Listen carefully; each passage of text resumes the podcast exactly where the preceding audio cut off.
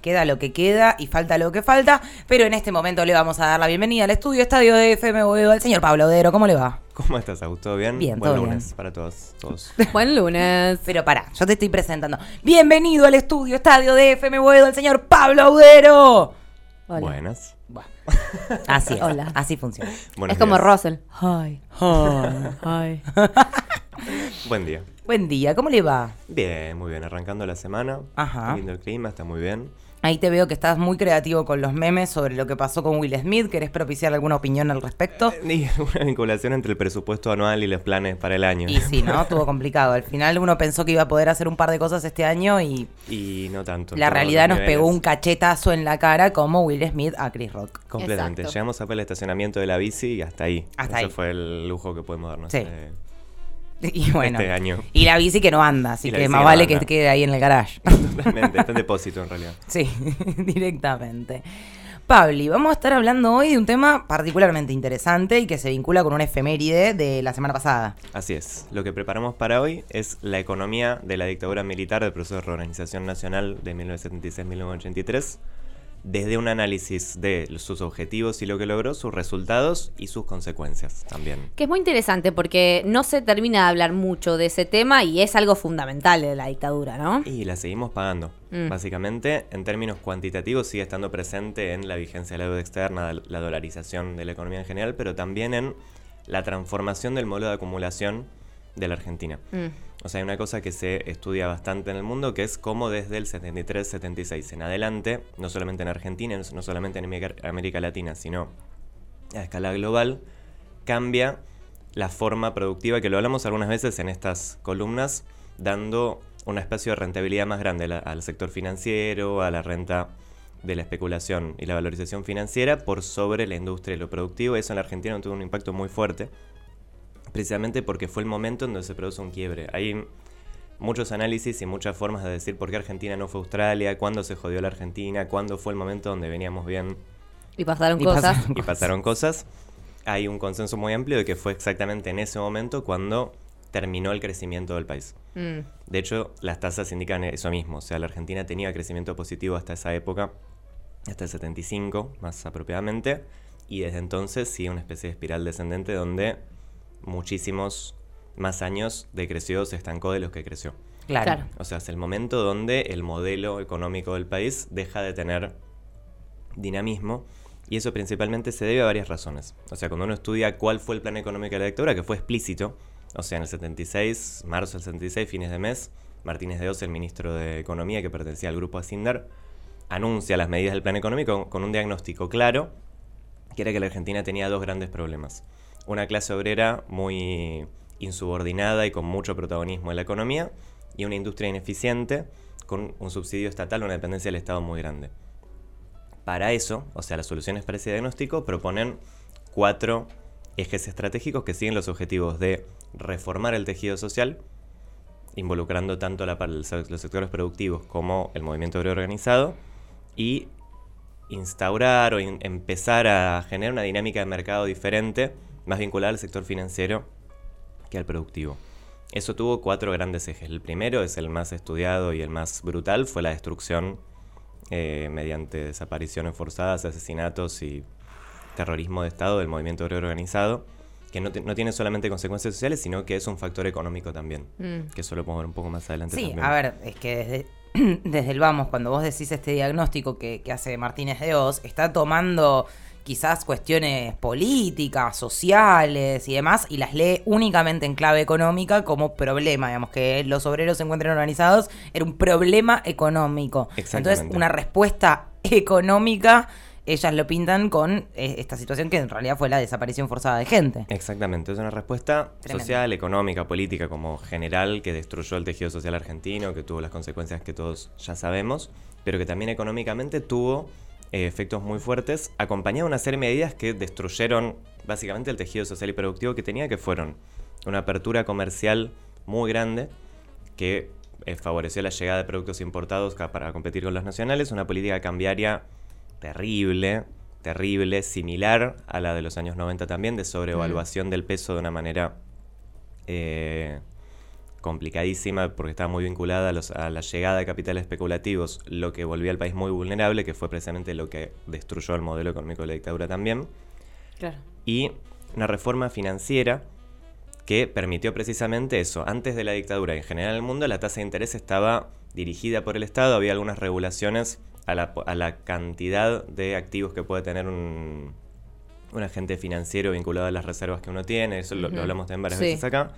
Eso se desregula, permitiendo, por un lado, que la tasa de interés local la determine el mercado, siendo bastante más alta, un 20% más alta que la tasa de interés internacional, y también que se genere una, una dinámica de bicicleta financiera, que eso fue una de las principales eh, dinámicas de la economía argentina en ese momento, que consistía en privados tomando deuda externa o tomando deuda comprando dólares al Estado.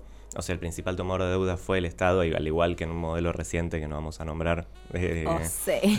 digamos. Empieza con Mauricio M. Y Exactamente. termina con Acri. Ah, ok. O sea, se sostuvo una dinámica del Estado comprando dólares o el Estado eh, siendo deudor del mundo de las finanzas globales para favorecer que los privados pudieran comprar esos dólares, hacerlos girar en la tasa de interés local. Mm. O sea, vos tomás, compras dólares, los invertís en bonos del Estado a tasa de interés del 20% y luego después con eso compras dólares nuevamente para fugarlos al exterior. Claro. O sea, un circuito de valorización financiera de activos sin ningún tipo de contacto con la economía real. O sea, vos todo ese circuito de ganancia, o sea, haces 20% anual de tasa de interés, entrada y salida, sin que tenga un, un bien concreto eh, más esa- ese sector, digamos. Claro. Es enteramente financiero. y Es enteramente financiero, claro. No, no es plata que vaya a circular en la economía de a pie. Exactamente. Y esa fue la principal dinámica económica de la dictadura, lo que permitió también reformar de alguna manera y redistribuir la situación económica del país. O sea, las medidas que se tomaron, por un lado, anclado con un tipo de cambio altísimo, eh, altísimo, sobre, muy sobrevaluado, que eso implica que el sector productivo local no puede competir o no tiene la ventaja cambiaria para competir con los productos internacionales. ¿Qué es eso? ¿Por qué uno tiene un tipo de cambio bajo o alto? Si vos tenés un peso o un dólar, si es una paridad o con el peso muy alto, los productos internacionales son cada vez más baratos. Claro. Claro. Entonces la competencia que puede hacer la producción local se disminuye o se pierde esa capacidad. Entonces, por un lado, las ventajas competitivas de la industria local cayeron. Por el otro, la tasa de interés o la, la facilidad para financiarse que tenía en, su en la, etapa- en la etapa anterior cayó. Por lo cual se genera una doble dinámica de destrucción del tejido productivo, acompañado con también el ataque sistemático como política de Estado al movimiento obrero organizado. Y a la producción argentina, ¿no? Yo recuerdo publicidad, bueno, recuerdo de haber visto después, ¿no? Pero publicidades, la famosa publicidad de la silla, en Exactamente. donde eh, venía una persona y se sentaba en una silla producida en la Argentina y la silla se rompía. Digo, la Exactamente. campaña era cultural, era ideológica, además económica. Claro, que decía literalmente, ah, vos antes tenías acceso a los bienes del mercado local, ahora tenés todos los productos importados, en la publicidad aparece en la silla llegado que dice Made in, Sí. llegando y vos te sentás en la silla argentina, se rompe y el consumidor ap- aparece maravillado ante las grandes ofertas del mundo. Eso, fácil de prever, no salió bien Y no. Y no. y principalmente convirtió a la Argentina, que tenía una industria más o menos sólida, que tenía una estructura productiva relativamente sólida, en un estado muy vulnerable. De hecho, esa doble dinámica reformó el cambio, reformó, reformó las reglas de juego, que generó un cambio en las reglas de juego de la economía, que pasaron de un sistema donde un mercado interno protegido su- subía permanentemente el poder adquisitivo en los últimos 30, 40 años en el país, había incentivos a que la industria exportara, creciera y una tasa de interés relativamente baja o a veces incluso negativa para favorecer la producción. Después de la dictadura y durante, las reglas de juego de la economía pasaron a caracterizarse por un mercado interno abierto, eh, una paridad prácticamente constante de la moneda, sostenida sobre todo... A ver, ¿por qué uno puede sostener un dólar barato? Porque llegan permanentemente dólares del exterior por esta inversión que decíamos de la, bici- de la bicicleta financiera, por lo que hay una disponibilidad de dólares muy grande, hasta que dejan de llegar. O sea, lo que Claro. tiene ese tipo de inversión de particular es que está donde la tasa de interés es más alta, donde se le provee una mejor rentabilidad. En el año 81 la tasa de interés de Estados Unidos sube, o sea, Estados Unidos tiene una política de atracción de capitales Claro. en ese sentido, entonces todos se van de la Argentina. De hecho, ahí la acumulación de reservas es positiva los primeros años de la dictadura, en 10 mil millones de dólares del 76 al 79, y entre el 80 y el 83 es negativa en 16 mil millones de dólares. O sea, terminamos con pocas reservas acumuladas.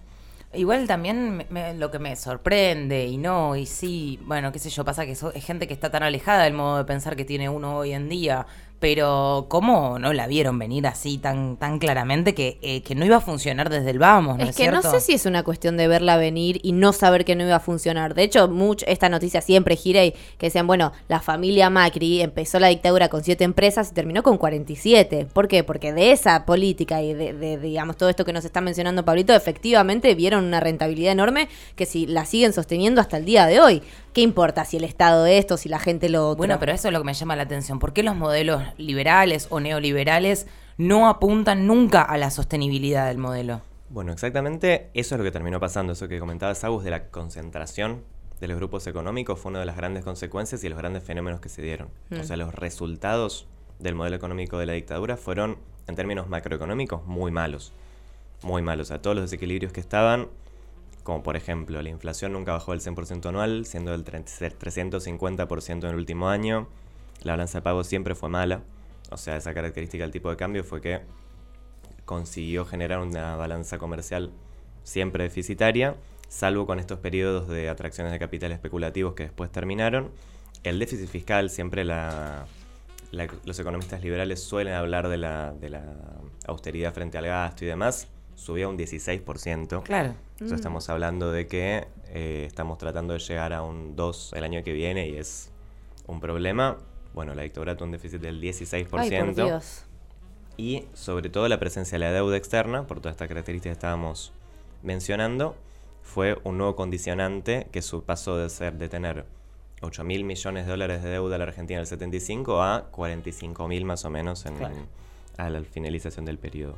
También la pobreza aumentó del 4% al 20 y pico. Es, eh, digo, el país en todos sus indicadores empeoró, pero hubo sectores que ganaron Total. los grupos económicos que se que concentraron muchísimo más y diversificaron su, su producción. Hay un economista que trabaja mucho en la Universidad de Quilmes, se llama Eduardo Basualdo, que habla mucho de eso, de cómo el periodo de reorganización, reorganización nacional sirvió para diversificar la matriz de los grupos concentrados de la Argentina. Mm. Y también tiene que ver con qué es lo que nos dejó.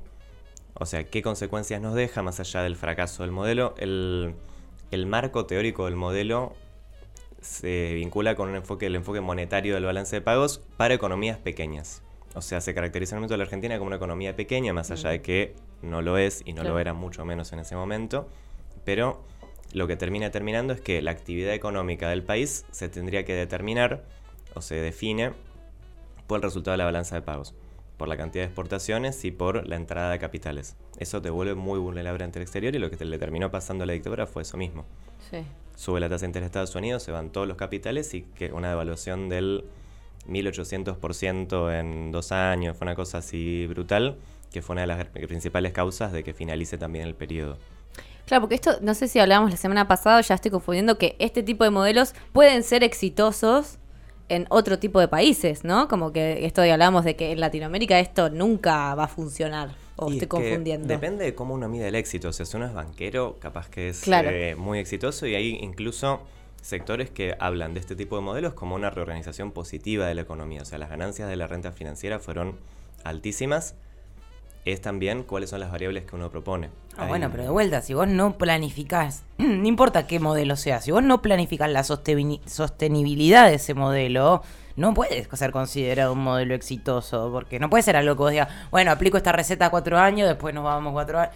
Porque básicamente para mí, digo, no importa cómo pienses, puede ser neoliberal, pero si solamente te duró cuatro años, entonces no fue exitoso. Es que depende eso, exitoso para quién. Porque la reforma del modelo productivo global que se, hace en es- que se da en ese momento incluye en muchos países cuestiones similares.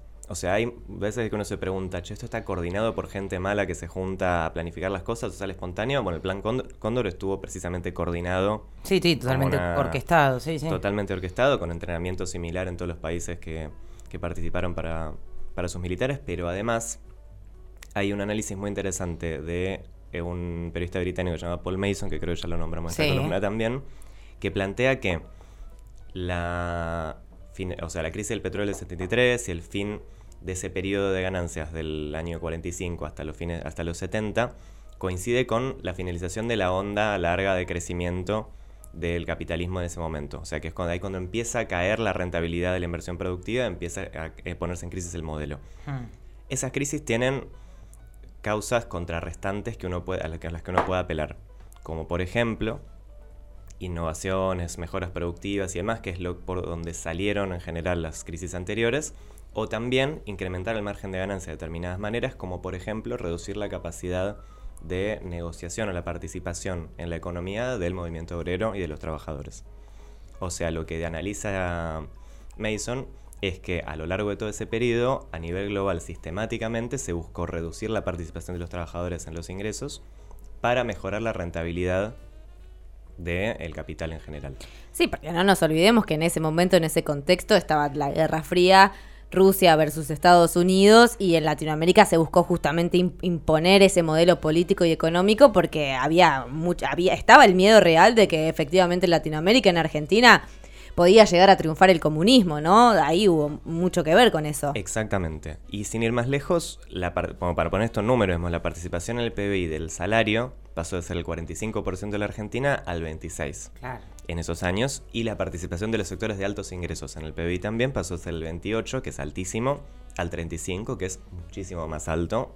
Y la comparación es eh, divina porque pasas del 26% de salario al 35%, comparado con 35% la participación de los altos ingresos en el PBI. O sea, pasó a tener más participación en el PBI los grupos concentrados y los altos ingresos en la Argentina que los trabajadores en su conjunto. Que la, claro, que la mayoría de la gente, o sea, unos pocos concentrando la mayoría y la mayoría concentrando lo menor. Exacto. Y la- el resultado de la perduración de ese modelo, hay, muchas veces se habla del trabajo asalariado en la Argentina. En ese momento sí se ve que había 6 millones de trabajadores asalariados. Hoy eh, sigue habiendo 6 millones de trabajadores asalariados en el sector privado. Ay, con, Dios santo. En ese momento de 27 millones de Claro. habitantes, hoy casi 50. Sí, vamos a ver qué No, dice el censo, no, pero más o menos. O sea, seguimos teniendo la misma cantidad de masa salariada y dos veces más la población. Exactamente. Buenísimo. Y ahí también hay una nota muy interesante de Juan Manuel Teleche en Cenital que enumera las consecuencias que nos deja al día de hoy eh, ese modelo.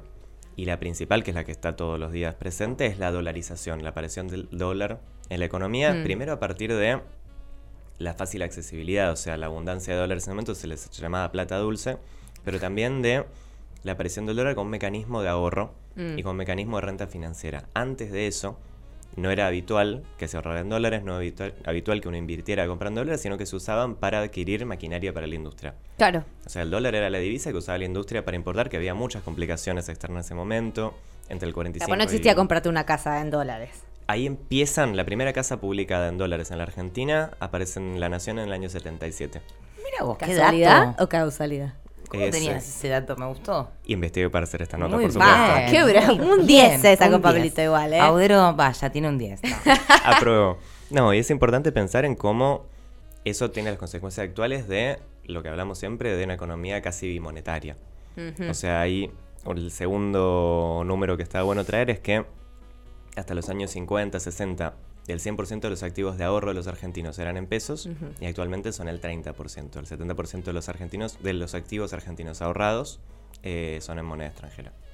Sí, de hecho, había salido hace poco una encuesta, un estudio, no sé qué, de la cantidad de dólares que habían en la Argentina, pero tipo no en el Banco Central, No, no, en sino los colchones. en la País. gente, en la- claro, en la gente, en los bolsillos, en los colchones, en las casas, y era una locura. Era, no sé si el segundo o tercer país con más dólares adquiridos, o sea, tendría que estar el número exacto, pero es importante tanto en la Argentina como afuera. Claro. Hay un número muy importante de la cantidad de dólares que tienen los argentinos en el exterior. Con los argentinos me refiero a muy poquitos Claro. argentinos. No, bueno, desde ya. Sí, Eh, sí, esto sí. comentabas vos recién de que pasó a tener cuatro empresas a 45, digamos, o sea, estamos hablando de esos argentinos que equivalen al tamaño de la deuda externa, más o menos. Tendría que tener los números precisos, pero se, se está hablando de, de esa cantidad. Y o sea, bueno, qué sé 45 yo. mil millones, por si no. Sí, sabes. no- nos- O también más. todo esto nos ha educado en algún punto, digo, a quienes tuvimos la infancia en los 90, a que si querías ahorrar tenías que tener dólares. Sí, sí, Esa sí. era la única manera. Exactamente. Con Sí, y aprovechá y compralos cuando puedas porque mañana no sabés. Pero Eso hasta también. recuerdo cosas de, bueno, por supuesto yo de, de- de un corte social específico, ¿no? Pero de en algún que otro cumpleaños mi abuela diciéndome, tomás 5 dólares, como agarralo fuerte. Y los Claro. tendría que haber agarrado un poco más fuerte porque ahora salían un montón Uf. más de plata.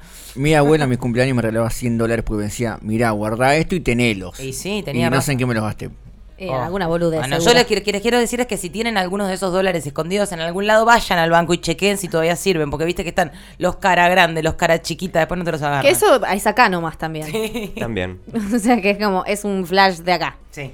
Sí, no es normal. Pero eso, es una de de las hermosas consecuencias que nos dejó el proceso, además de todo lo que veníamos charlando vinculado a la concentración de la economía, a la destrucción del movimiento obrero que costó mucho recuperarse, incluso hasta el día de hoy.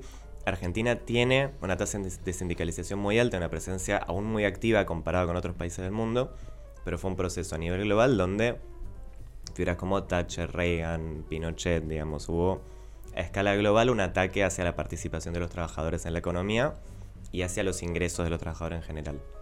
La hipótesis que plantea Mason, que me parece muy interesante en este contexto, es de eso como causa contrarrestante la caída de las ganancias del capital y que eso permitió alargar la onda la onda larga de ese momento. Ahora, que es lo que plantea también que se está agotando, no, hay- no es más margen para eso, por lo que el capital tiene que innovar y tiene que empezarse a em- tiene que empezar a florecer las características de lo nuevo. Esto no, capaz no tiene tanto que ver con la economía de la dictadura y las consecuencias, pero No, como pero- tema para... Pero él eh, decís que es de Inglaterra y lo plantea como en general en la economía Global. primer mundo global. Así estamos todos medio en esta. Exactamente, o sea, el cambio de patrón de acumulación desde una característica más productiva hacia la renta financiera, hacia la valorización financiera como principal forma de ganancia, fue global. Fue global y se debió primero, bueno, eh, eh, como comenzado por la crisis del petróleo y a la caída del patrón oro en ese, hasta el 71, que es cuando ocurre eh, ese que Nixon, me parece que en ese momento el presidente, decide unilateralmente desvincular el dólar del oro. El precio del oro Claro. tenía una proporción directa con el precio del dólar y dicen, no, bueno, entonces terminó, el dólar es más poderoso. Exactamente, o sea, antes se ve una cantidad de dólares limitada a nivel global por la cantidad de oro disponible. Claro. O sea, vos no es que podías emitir todo lo que quisieras y tampoco se podía crear dinero de manera financiera. Lo que habilita la caída del patrón oro y la salida del acuerdo de Bretton Woods, que era lo que daba como marco normativo a la economía en ese momento, era precisamente eso. Cuando eso se rompe, habilita y empieza a generarse la posibilidad de la afluencia de ganancias extraordinarias, prácticamente con la creación de dinero por métodos financieros y la aparición en ese momento de los petrodólares también con la crisis del petróleo que sube La pero- aceptación directa de la fase superior del capitalismo, o sea, entramos al imperialismo, muchachos, se terminó el capitalismo acá, vamos a ir a la fase superior que es el imperialismo y lo vamos a hacer en este sencillo acto. Sí, y claro. financiero además, porque ni siquiera es una que estamos hablando de un imperialismo que, que ataca no de, de una manera, no sé, como más puntual, más tangible, como tal vez uno puede pensar otro tipo de imperios, sino que empieza esta cosa No, de no. y como invisible, pero bueno, completamente voraz. Y se habla mucho de que fue la penetración más aguda de la globalización en todos los países y Claro. también eso tuvo una consecuencia en la variedad de las producciones de los distintos países, también en la estandarización del consumo, si bien ya se venía dando con los bienes masivos y demás, sobre todo en bienes de capital o de, de consumo durable, la estandarización de los bienes de consumo a partir de la llegada de productos extranjeros y demás y la destrucción de la industria local, también tiene un poco que ver con eso. O sea, hay una teoría muy interesante que no tiene sustentación científica aún me parece, sino que es más de, de palabra, que habla de la mm, tendencia a la homogeneización de las economías capitalistas. O sea que cuanto más Mm. penetra el mercado, así como habló en su momento de los arcos dorados, habla también de este sentido, creo que se llamaba de las desigualdades relativas. Que dice que cualquier capital de un país integrado al mercado se parece mucho a la siguiente. O sea, son, se van homogeneizando, se van estandarizando porque consumen los mismos bienes, tienen las mismas pautas de consumo. Claro. También en consumo cultural hacen los mismos chistes, miran los mismos programas, Es digamos. que o sea, bueno, eh, la, la- la- justamente como la invasión cultural tiene como objetivo la estandarización de ciertas economías también, que nos gusten las mismas cosas, que querramos consumir lo mismo, que querramos tener la casa de un estilo en particular, y bueno, eso ya lo decía Evita directamente. El chalet californiano. El chalet californiano, tal cual, la historia del chalet californiano, que era que Evita, las casas que entregaba el Ministerio de Desarrollo tenían que ser chalet californiano porque la gente en las películas veía esa casa y quería esa casa.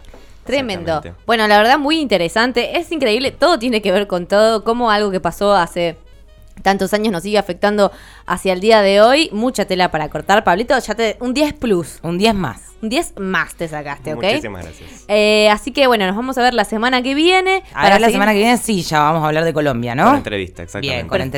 entrevista. Si todo sale bien, entrevista de lujo.